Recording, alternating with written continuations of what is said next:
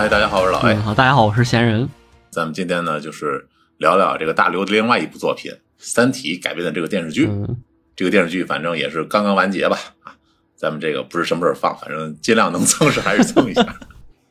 现在他这个余温啊，已经接近冰点了，所以说这咱们这录制节目也得赶紧。今年也算是这个刘慈欣陪大家过年嘛。这个上一次是一九年是吧？大家都在说刘慈欣陪大家过年，今年这个陪的更狠，今年这个从年前就在陪。也不是今年吧，就是大陆作品好像都没翻过车啊！哦，对不起，异化开天，对不起，翻了，真的翻了。就是因为异化开天的这个三体动画，导致了大家对这个《流浪地球二》的信心不足。就包括那个最经典的那个，有人在这个看到他的海报流出来的第一时间吐槽说，科幻版县委大院，只能说这个海报做的有待商榷，好吧。但是不得不说，这个过年前后的这段时间，应该是。因为这个《三体一》的电视剧是这个十六号这个开播的嘛，只能说这个真是一扫这前面的这个阴霾。包括《流浪地球》很成功，不光是一画《三体》对这个《三体》的剧版有了有影响，就包括这个《流浪地球二》对这个《三体》的剧版的影响也非常的大。因为实在是过于优秀，导致那段时间大家基本上都在讨论这个《流浪地球二》。包括你看完《流浪地球二》特效之后再回来看这个《三体》电视剧版，然后再看里边的服化道，你就觉得哎呀。味道差的不是一点半点儿，也不是吧？《流浪地球》是那种就是科幻味儿非常重的，他那刘培强和那个谁那个屠恒宇那那两条线都是科幻味儿非常重的。那个孵化道，我觉得还不能拉到一块儿。那这就是我跟你说，这个《流浪地球》海量的细节啊，让你感觉到你沉浸在这么一个非常真实的世界里，和你回到这个《三体》这个电视剧里面，就像刚才这个 A 老师跟我吐槽过的，就是。你一进到那个作战中心，那个亚洲作战中心，看到他们在那敲电脑，你也不知道他们敲的是什么，有一种在玩 Control 的感觉。大家都觉得拍的非常好的这个红岸基地里面，我就实在接受不了那个他们开着这个小车，每次都要出来转两圈。那个后来我看了，他那个车一般是后边跟两个那种载重的小车，对，他可能是一个前面开道的，对。但是我真的是很很难以理解这个这这这些车子是干什么的。就你要说前面这个小车，首先我们可以看到这个红岸基地它是很高的，它有好多层。那你这个小车它显然不适合于这种很多层的环境。而后面那个载重的那个小车，它的一个问题在于它很像是平衡车，而且是倒骑驴。对你感觉它应驾驶位在后边，感觉它应该是电动的。但是那个年代的电动技术真的能够支持它做这么一个像平衡车一样的东西吗？就让人感觉这个怪怪的。剧版原创，剧版原创这就属于它的科幻质感问题。就是这也是我跟你说，为什么回来之后正好从这个《流浪地球》的这个热路当中退下来之后回来，我们继续看《三体》的时候就产生了这种冲击感。但是我只能说，剧版《三体》它超前点映的这十集整体而言，无论是从它的这个叙事节奏，还是后面的这个就我们看到的《三体》游戏的部分啊，和古筝行动的这些部分。啊，我们感受到这种好钢用在刀刃上的感觉，跟前面就完全不可同日而语了。所以整体而言，还是这个成功的把这个三体电视剧的口碑完全拉回来了。可以说，在他超前点映这十集之前，大家都已经快被这个剧情的进展速度折磨疯了。我听说是前五集本来剧里应该是非常小的一个比例。就是那个汪淼从这个倒计时里振作出来，这这倒不至于啊。就是首先我们要清楚的是，这个电视剧它本来是一个二十四集的网剧，王淼这一段他跟后面还不太一样，因为前面这五集它是一个策略，就是我一下子先放出四集，之后第二天放出第五集，然后因为并不是所有人都在第一天就直接看完了嘛。像我刚才说的，大家其实对这个电视剧版不是这么的有信心，大部分人都是第二时间去看的，然后第二天看五集。他这五集自成一个单元，而且他拍的确实也不错，你就自然的就会对这个剧产生一定的信心。但是他前五集这一个单元，总体而言跟后面十集比还是这个比不太过的。我们知道《三体》它首先是一个二十四集的网剧，然后它要上央视，然后央视要求它你必须要扩展到三十集，央视的播放的这个规则问题嘛，必须要扩展到三十集，然后它才往里又注了六集的水，它才变成了现在这个样子。它这六集水，我觉得注的还是很均匀。你在这个整个的观看过程当中，你不会体会到特别明显的这个注水的感觉。对，注水的部分没有这么刻意，所以它前面的这几集实际上它是非常独立的，它为了起到这么一个作用。那就是我感觉前面这第一个单元，就是前前五集还是前六集，最开始我看的时候是一个惊悚悬疑的感觉。是的，是的，是的。就前五集来说，我基本上看不到什么就是特别科幻、特别什么东西，但是只是这些东西，他就把我抓住了，我就愿意继续往下看。我觉得这很了不起。《三体》整个系列当中，其实这个认为第二部最好的人数是最多的，但实际上我是认为第一部最好的人，可能是所有的三体粉丝当中比例最低的那种啊。我为什么觉得第一部最好呢？是因为这个《三体一》的文学性确实很高，它的文学性是很高的，尤其是它其实本身《三体一》它就是主要的是一本带有科幻要素的悬疑小说，科幻并不是它的主要的组成部分。而很多人一上来就会觉得《三体》它整个的是一个科幻作品，它在第二部、第三部里接触到了非常多非常有意思的科幻概念，然后他一上来就已经知道了《三体》是一个讲这个外星人的故事。就相当于你在看一个推理小说，一上来知道了凶手是谁，然后你再进去看凶手呢哪儿呢？对，然后你就会很急。这个对于《三体》就是不就是打外星人吗？你看把你们给吓的，就看完这个二十八集以后啊，就真的就特别有那种感觉。就是当年奥巴马也是《三体》的粉丝，你知道吧？我听说过，好像还是大刘送过他那个一套《三体》的吧？不，这个事情是这样的，是他当时看完《三体一》之后，这个看完《三体一》之后，哦，催稿对？催稿给大刘发电子邮件催稿，然后大刘以为是诈骗邮件，没没没有回。他对《三体》的书评就是这本书让我感觉自己身为美国总统身上的这个责任是多么的渺小。呃，就一开始的时候觉得他说这个话就属于这个放彩虹屁，现在看了，现在看完这个电视剧之后，突然就觉得很真实。嗯，你们北美战区又做得了什么呢？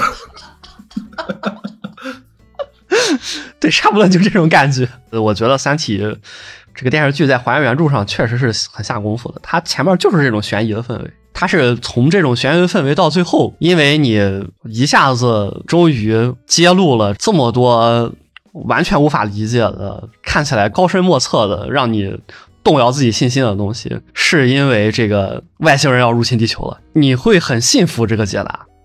嗯，然后接着你就会去思考，如果真的出现了这种事情，会怎么样怎么样，然后进而就会导出奥巴马这个结论。突然感觉到人类是如此的渺小，我们自己相对于整个宇宙来说，又是这么的微不足道。嗯，这样的话，其实奥巴马能做的跟居委会能做的也差不了太多。比居委会做的还是还是能多很多的。还是具体回到这个剧上来了，就是这个剧，说实话，我看各种各样的这个改编作品看了这么多年，我觉得这个所有的小说这种东西，你想要把它影视化、还原原著是非常困难的。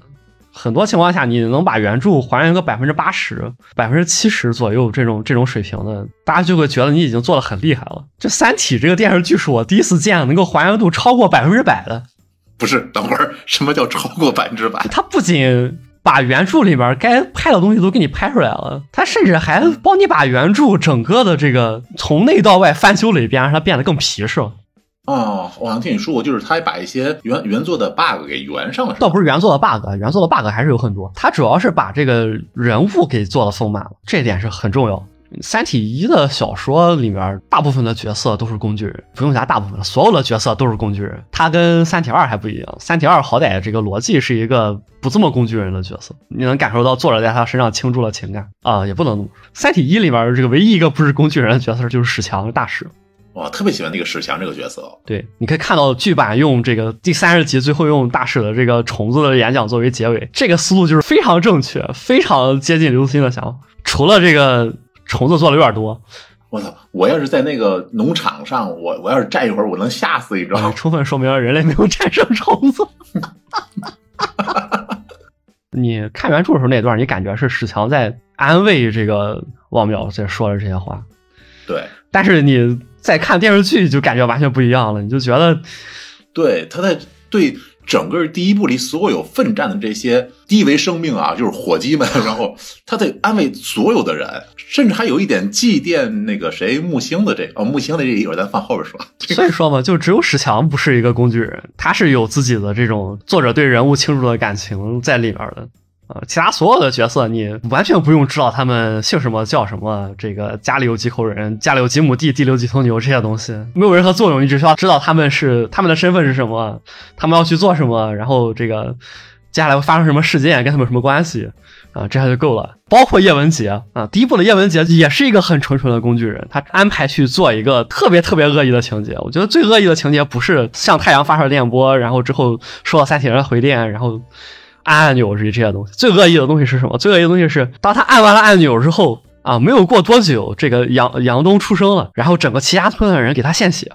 就好像你刚把一个人逼疯了以后，又把他救回来。这种剧情安排就就是很刻意的，他就没有把这个角色当人，你知道吧？他最大的作用是什么？就是让读者带入进去。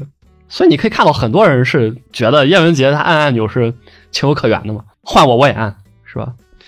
然后他下一秒就啪啪打你脸，就看吧，这就是你按按钮的这个理由。不过这个应该是大刘原著就这样写的吧？对对对，就是大刘原著就是这么写的。呃，我的意思是说，大刘原著里所有的角色都是工具人，哪怕叶文洁在第一部也是工具人。叶文洁这个角色，他实际上是在第二部通过他跟罗辑讲述这个黑暗森林法则，才脱离了第一部的这个工具人的这个状态。你必须要把第一部和第二部的叶文洁连起来，这才是一个完整的角色。如果仅仅只有第一部的剧情里了叶文洁，他是一个很可笑的角色。这个我们后面再说吧。对，关于叶文洁这个角色，我们后面再说吧。总之，嗯，这种对原著的百分之一百二的这个改编是真的是很惊人的，可以说很惊人。其中固然也有是为了水时长的关系，包括像第五集的这个最后的这个第五集的最后的那些这个关于这个汪淼振作起来的这个啊，就是那个去闺女的班上做那个物理演讲，对对对对对，像这种。具有总结性质的这种段落拍的就很好嘛。当然，更好的应该是像什么这个大使出去跟这个王淼对完表以后出门跳舞，接着奏乐，接着舞，这绝对是玩梗，我觉得 这种是更好的改编。包括刚才你提到这个火鸡，是吧？你在原著里其实没有多少这个这些东西。你作为一个原著党，你可能会对虫子印象更深刻一些，但你看完了剧版，你可能就就变成火鸡了。对，火鸡和射手嘛。对，相对而言，因为虫子是在《三体一》的小说的最结尾才出现的嘛，而这个这个火鸡则是从一开始一直沿用到最后。我没看过原作啊，我还想什么时候有虫子呀？我感觉他剧里那些是给蚂蚁的那些近镜头，可能就是这个感。对，蚂蚁的近镜头其实是第二部一开始的那个叶文洁跟罗辑对话的这个伏笔。就是叶文洁跟逻辑对话的时候，一开始《三体二》的一上来的视角是一个蚂蚁的视角，就这里就是承接第一部最后的那个“你们都是虫子”嘛。剧版可以说几乎就要把“你们都是虫子”替换成“你们都是火鸡”了。这种就是对原著的精神有着完美的理解，并且把它发挥到一百二出来，很惊艳，很惊艳，很惊艳。然后刚才说了原著一些 bug 嘛，当然原著的一些 bug 也在这里毫无。毫无保留的得到了保存，也一百二的这个展现出来了，这也很牛逼的。就比如说这个一开始的这个汪淼这个倒计时，它本来就是一个增加整个故事的悬疑感的这么一个作用嘛。然后，包括最后宇宙为你而闪烁啊，我当时还还在上高中，我看到这个宇宙为你而闪烁的时候，整个人都是。大半夜看的汗毛倒立，然后把书放下来，然后感觉自己心跳都已经飙到一百二，啊！真的整个人就把书放在一边啊，然后先稳定一下自己的心情，这么一个状态。就是我看的时候，我也是啊，就感觉怎么做到？对对对，他是视网膜，还是说给我大脑植入什么机器，还是怎么样的？因为当时那个剧还没出全呢，我就很想赶赶紧去找找是书中是怎么描写。实际上后来大家看完了之后，回过回。回过头来想一想，你就会发现，这段其实是一个书里的一个 bug。就是如果质子它能够做这种大规模的审计的话，它没有必要去攻击一个具体的人的眼视网膜。攻击一个具体人的视网膜是一个相对而言非常没有必要的行为，会完整的暴露他们的意图。包括后面你可以看到，这个质子的控制权也不是完全的掌握在伊文斯他们这些战营派的手里的。你让他去干这种十分十分具体的事儿，就显得不是那么的好。所以这个在剧里面就属于是一个 bug。然后包括到最后倒计时的镜头是什么？没什么，就。刘慈欣根本就后面就压根就没提，他完全就是一个引起你紧张的这么一个手段，就因为你只要看到倒计时你也紧张，这就本来就是一个原著的 bug 了，然后他还在这个 bug 的基础上给你提高了百分之一百二，给你搞了一出保护科学家，然后科学家在这个宾馆里边被质子闪瞎了眼的就是我看完剧，我理解这个倒计时可能就是他想用这个倒计时把王淼逼疯。对对对，就你本意应该是用倒计时把网友逼疯，但是实际上你想想看，在在这些科学家这个开车的时候，你用质子晃他眼，让他出车祸，这什么摩斯行为？这不比这个方便多了？说杀人于无形是吧？你事后你都不知道他怎么死的。但是三体人会干这事儿吗？你看，这就属于这个书里的一个 bug。然后他不仅把这个 bug 保留了，还额外做了一个百分之一百二出来。就你对于一个写小说的人来说，我已经在前面提到过了，我不可能再给你写一遍，是吧？但是作为电视剧，他在这个地方继续往下有做了这个木星的这个这一系列的剧情，然后他就要给你加上。反正就因为这个原因，这个我理解可能也不算 bug。毕竟这些科学家的话，那个降临派跟拯救派，他是有一个抢科学家。一个是抢首级，一个是抢活命，他们应该在这个事儿上有分歧，可能伊文斯还不能就直接把科学家都嘎了。这个主要 bug 点在质子的控制权到底在谁手里啊？因为最后为什么大费周章做古城行动，不是为了截获这个他们的那个服务器里面的资料，是吧？对，二十八个 G，嗯，也不大。质子怎么会不知道？那么质子为什么不告诉伊文斯呢？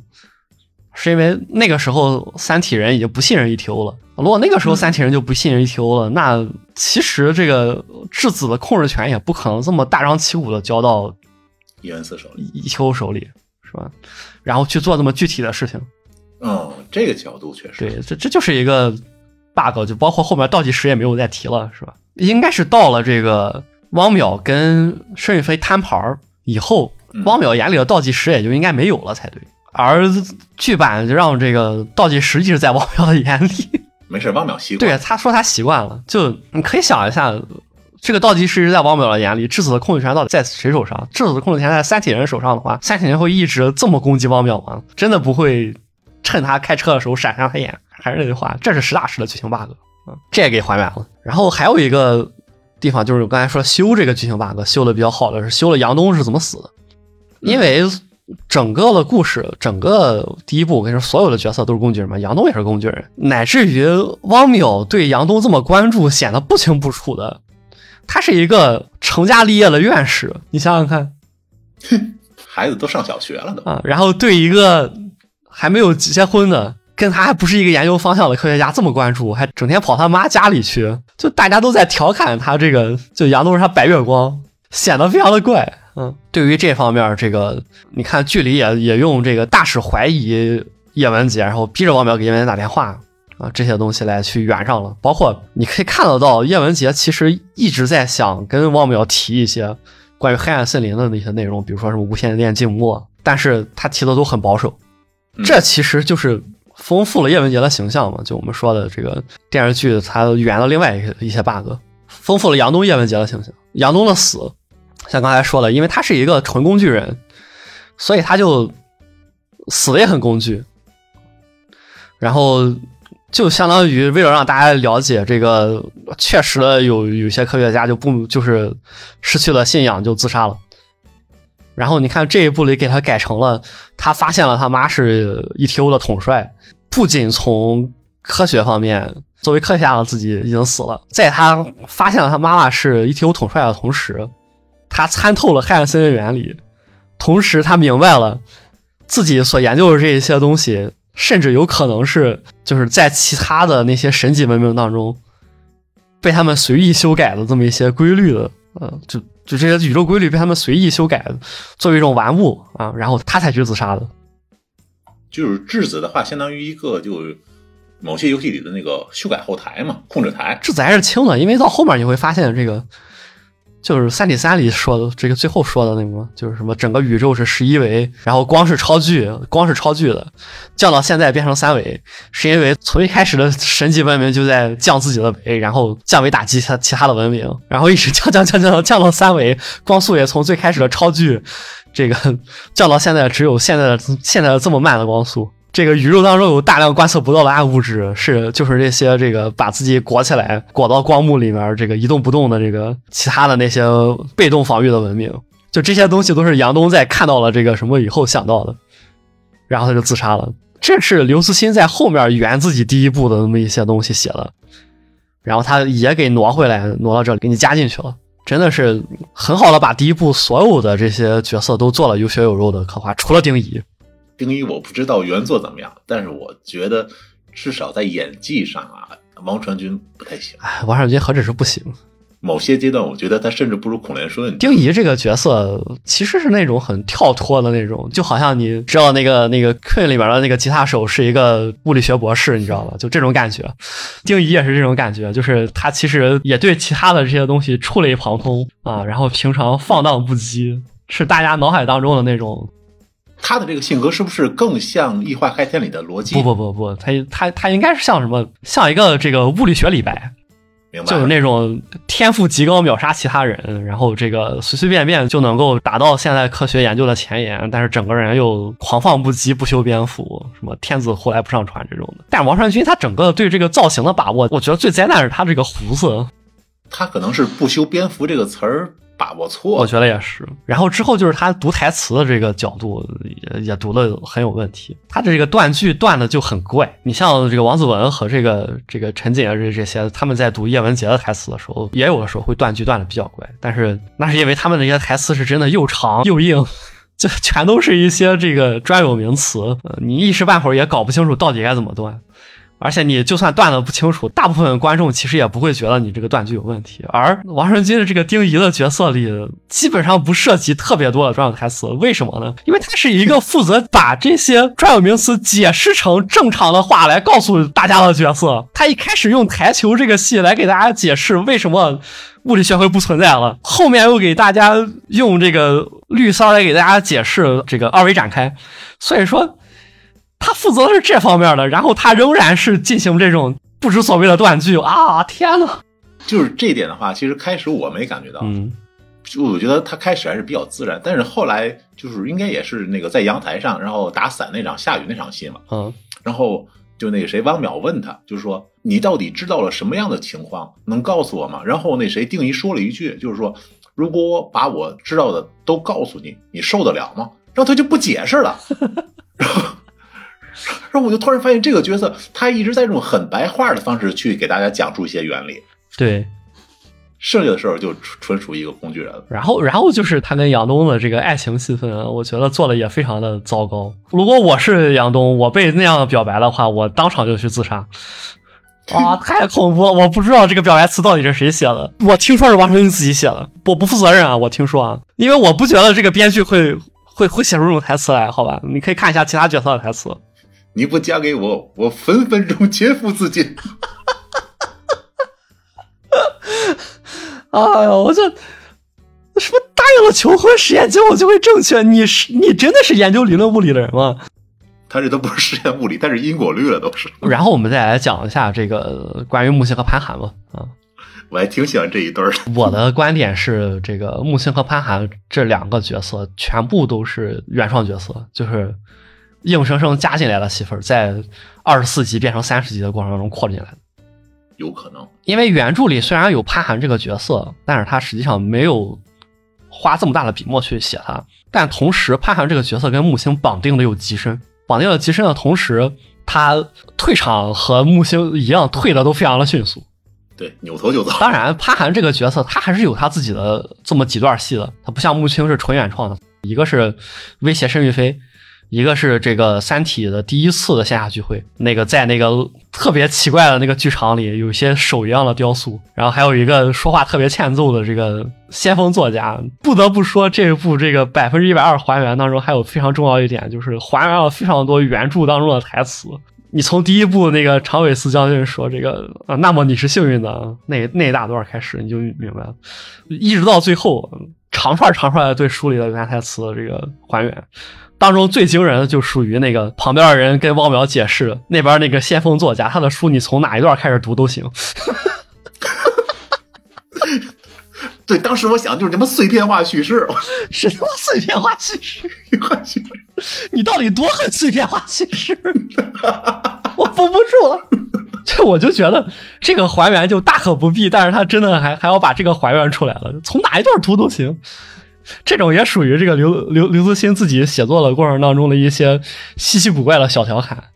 就这个介绍一出来的时候，我甚至分不出这是讽刺还是赞扬，就是讽刺。我跟你说，呃，对了，还有一个就是他那块参加那个线下聚会的，他有个什么地球管理学的一个学生，反正就都是一些精英，我的天呐，其实还行，就是我想象当中那出戏应该是在一个比较小的房间里面进行的，就那种红的酒店里的会议室，但是意外的还挺镇得住的。呃，舞台感确实是做的很好，就大家的这个站位啊，它底下这些雕塑这些东西，这些选的都很讲究。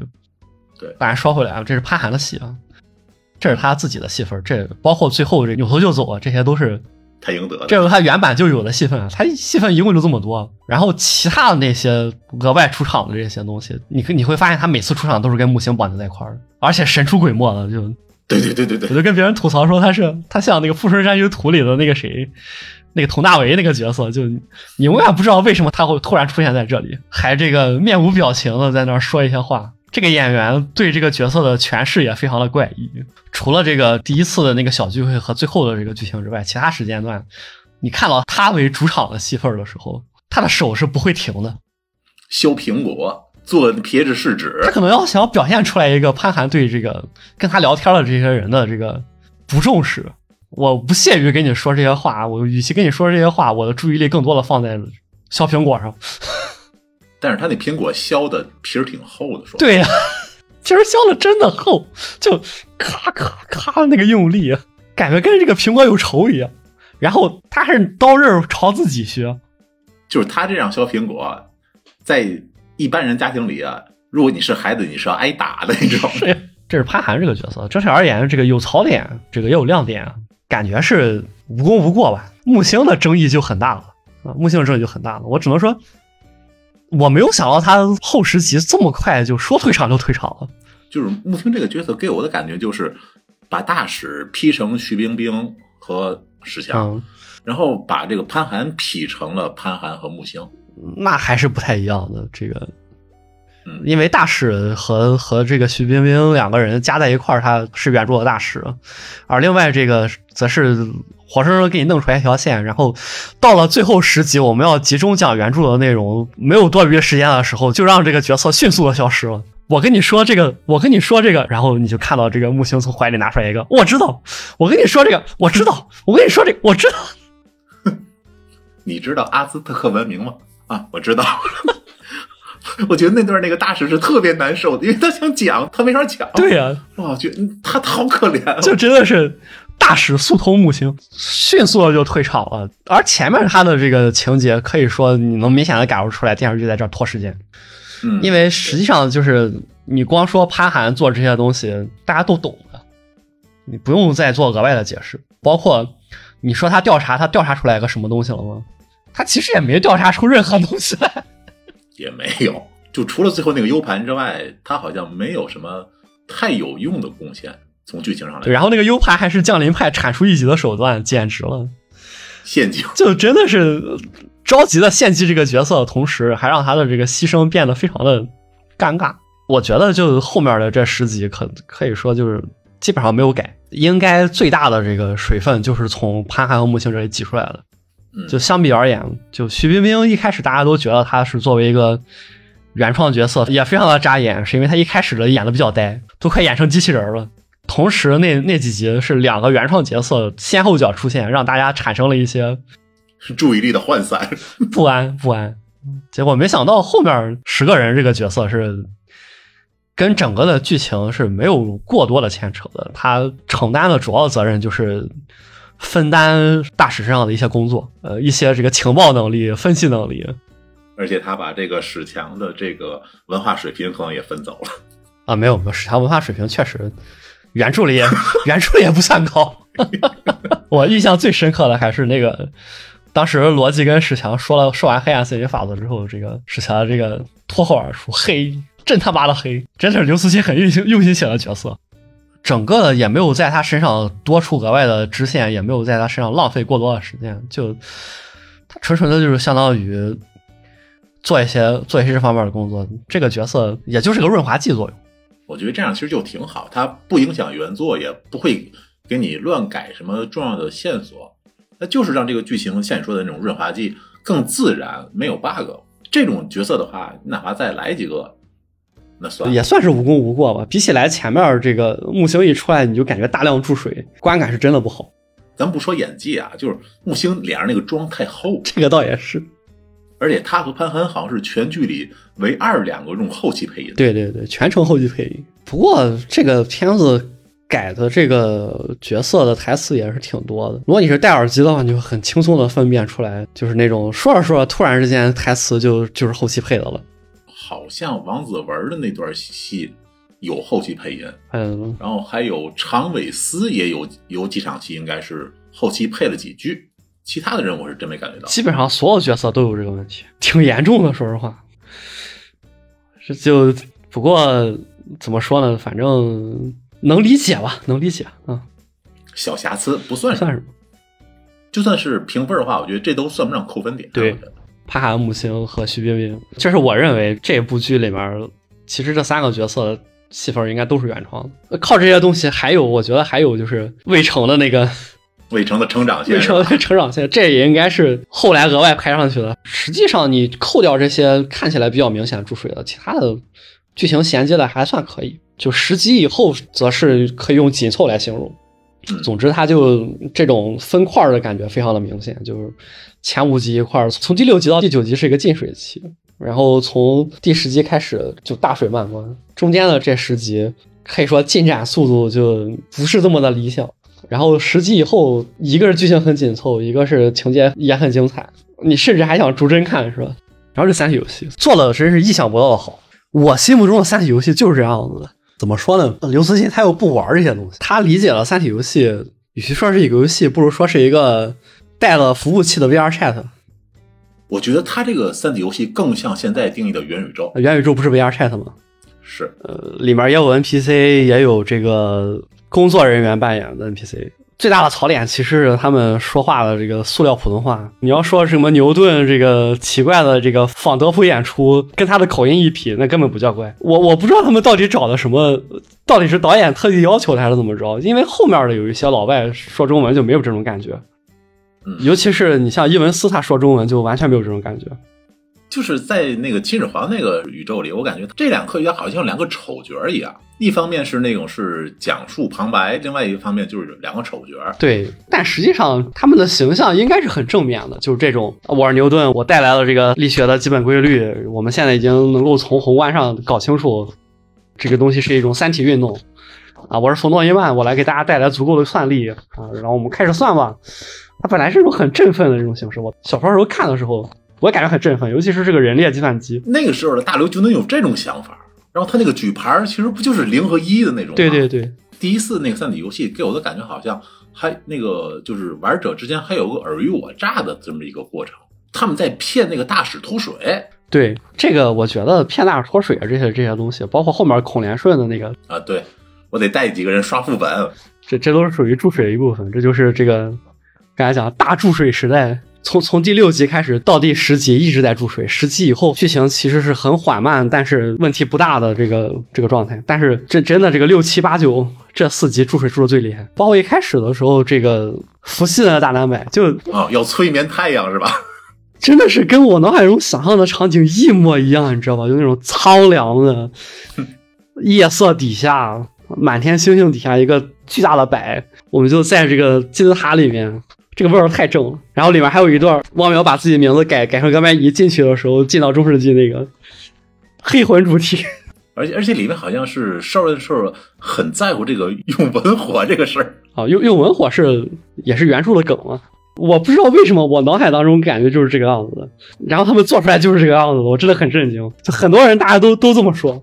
我我觉得这比他做的好更让我震惊，可能是真的是因为就这种这个冷峻的色号比较大了，像我之前说的，很有那种科技的感觉吧。就我之前跟你说看《黑客帝国》的那那那段时候说跟你说过，就是两千年之前的这个科幻片里面，想要表现一个东西很有科技感，就上面摆满了按钮，闪对应的灯。对闪对应的灯，你就觉得哇，真有科技感。然后两千年以后，尤其是到触屏手机应用了以后，到现在，你觉得很有科技感的东西是什么？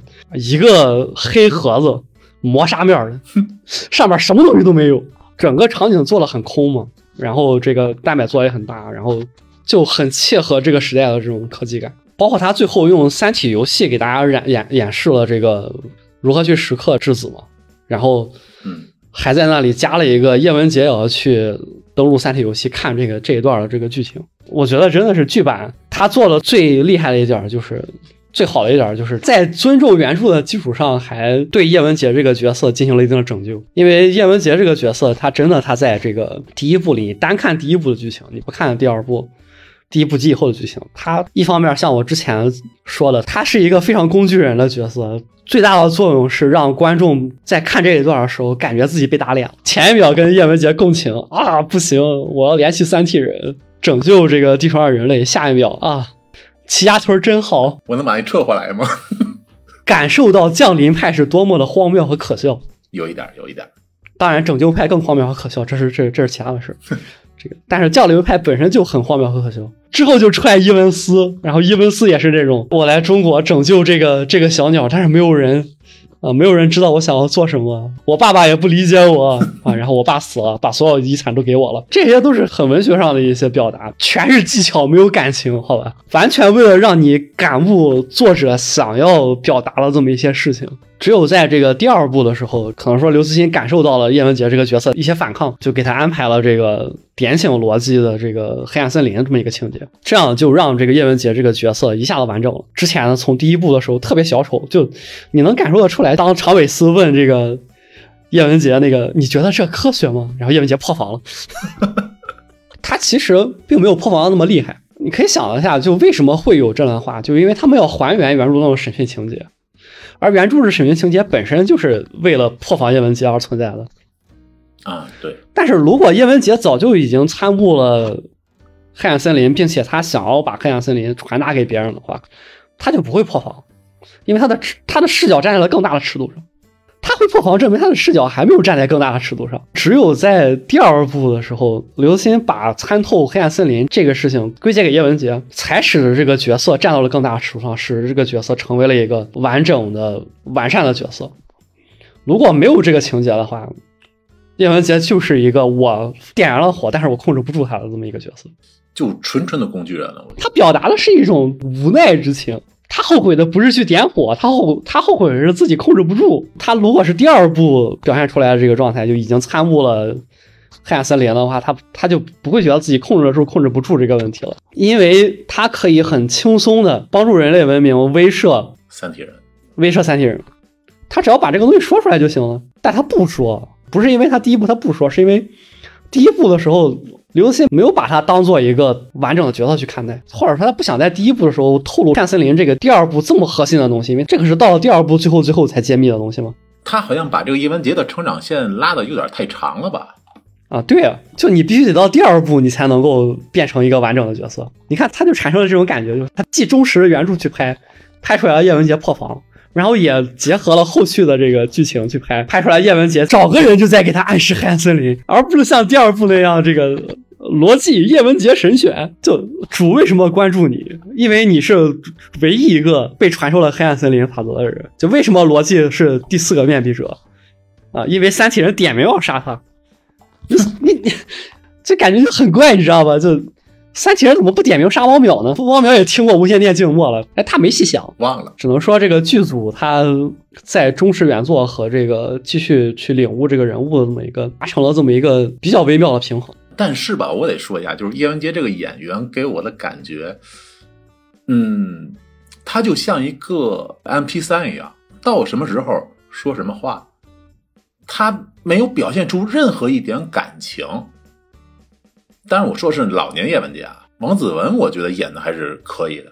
那但是老年之后真的就是，我不知道这是设定还是怎么样，就是他的那个表情管理可能有点过于强了。对对对，就很空，很很空灵，双眼对不上焦的那种。那实际上就是因为他一直是这种面无表情的这么一个状态，就这个面无表情这个状态，正是他经历了这些这些东西之后，内心毫无波澜的这么一种体现，也叫奥巴马书评那种感觉嘛，就是呃，宇宙宏大，人类渺小，然后这个，然后我烧了火，我我烧了火又控制不住。说难听点是摆了，说这个好听点就是看开了。这是最坚硬的盔甲，没有什么能伤害到我。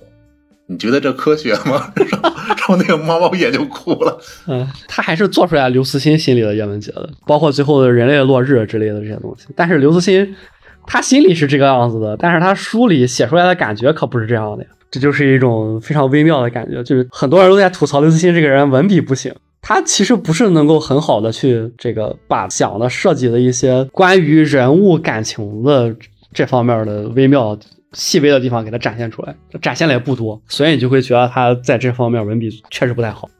呃，你像申玉飞这个角色，他在原著里面就是一个随处可见的拯救派。这个随处可见指的是他的所有的这些想法都没有什么独特的之处，那么拯救派就是这样。然后现在在原著里，不仅跟这个叶文洁牵线搭桥了，这个最后这个死法也改了，改成自杀了，就使得这个角色也深刻了很多。包括他死了之后，魏成魏成在旁边这个拿着衣服在那算起来，哇，我真的整个人也觉得天塌了。这种都是对于原著的角色的这些特别工具人的角色的一些人性化的处理，让我感觉剧组真的特别的温柔。唯一不太温柔的就是这个木星，实在是，哎，你还是喜欢这个角色。不不不不不，我 不不不不不不是我喜欢这个角色，纯粹是因为这个那一段真的就是你明显的看出来，就敢让他去死。每一句话都是 flag，史史强拉都拉不回来呀。对呀，就 都给靠车上了，不行，我一定要去送。那你去吧。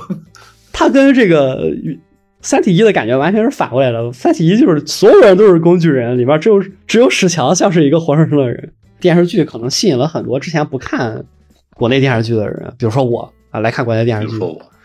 对，然后可能我们平常看的更多的是这个呃英剧、美剧和动画片儿这这些东西，这些对流媒体什么的嘛。对，这些流媒体，然后这些他们一般都是一季十来集周更，我我我们这种是一次全拍出来，然后这个日更，它其实是完全不同的制作思思路，完全不同制作方式。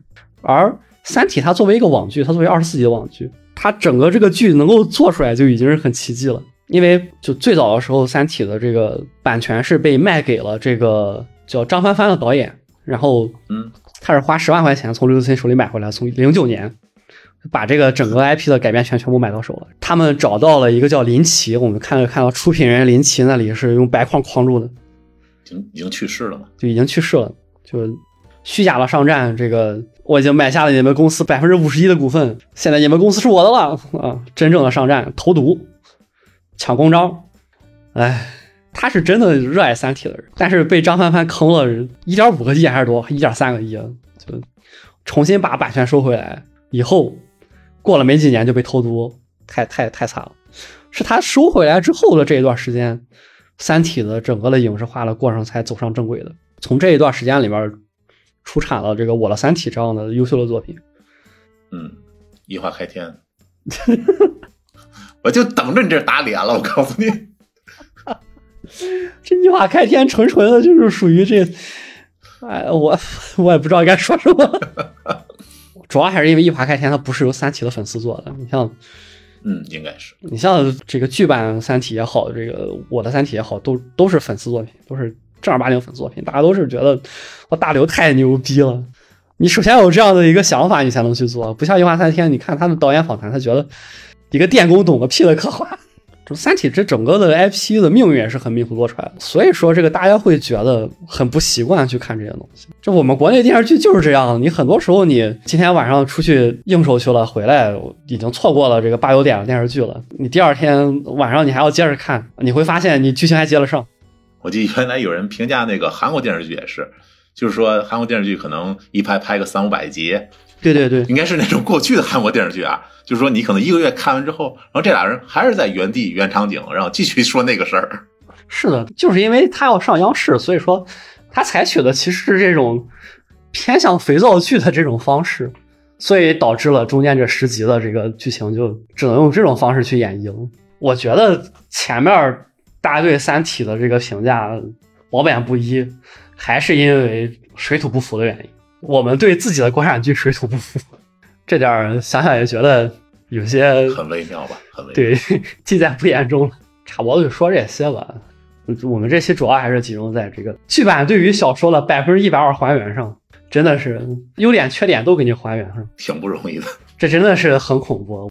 我上一个看到的这么还原原作的作品啊，还是《无职转生》，太怪了这句话。行，那那节目接近结尾，简单打个分儿吧。我给他九点一，好吧，九点一。哇，相当高了。它不仅是国产科幻电视剧的一个里程碑，我并不觉得国产之前没有科幻电视剧啊。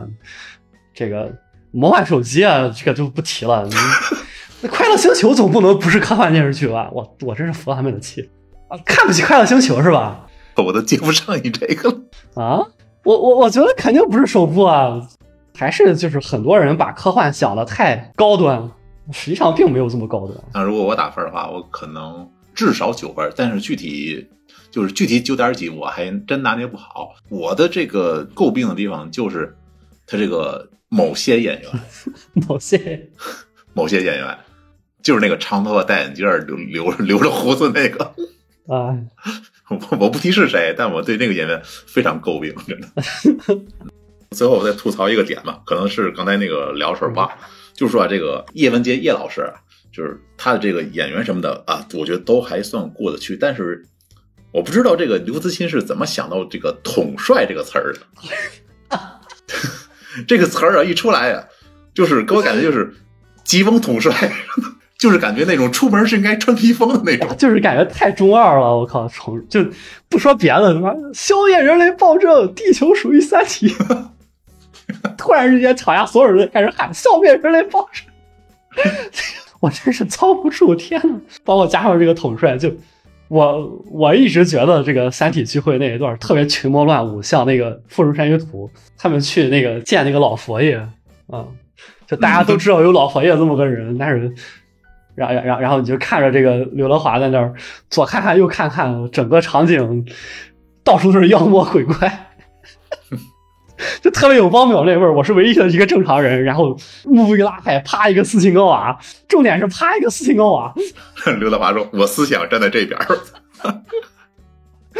就我我我反正我我读《三体》《三体》聚会那一段，就真的是这种感觉。其实我觉得“统帅”这个说法本来是为了。就是为了混淆你的，因为就我我说过，《三体》它是一个悬疑作品嘛，就你光听他们说统帅统帅，你绝对不会想到有人会叫叶文洁统帅。嗯，确实，这个确实。但是这个只能说，由于《三体》已经在国内这个被大家剧透的差不多了，是个人都知道他是大外星人，所以说他这个这个剧版在十五集左右就不仅已经公布了是大外星人，还公布了这个。叶文洁就是统帅，只能说小有遗憾吧。这也是为什么我跟你说，我给他打九点一，就是遗憾真的是挺多的，但也都挺小的。这个就是真正意义上的瑕不掩瑜。对，瑕不掩瑜，还是这个改编的太优秀了，改编太优秀了。刘慈欣的那种对于人性的那种把握吧，你说他写科幻小说，科幻小说，他毕竟也是写小说的。我们小说写小说的这个小说家。怎么着也都是那种相信希望、相信人类的这种这种风格，是吧？虽然说他最后死神永生，但是他写《三体一》的时候和《三体二》的时候可不是这个精神状态，已经上升到精神状态了。那真的是精神状态的问题。就我们后面如果要我们后面做这个《三体》整部小说的这个节目的时候，就会提到真真的精神问精神状态影响是很很大的。你看《三体一》和《三体二》的这个感觉，就其实是没有这么。绝望的《三体三》是真的，就他名字叫《死神永生》了。反正我对这个剧最大的评价就是两个字：温柔。看完了之后，我真的就是许久的感觉自己的这个心头暖暖的。今天节目就到这儿吧。嗯，度过了一期很愉快的节目录制时间。好，我们下次再见。谢谢大家收听，拜拜。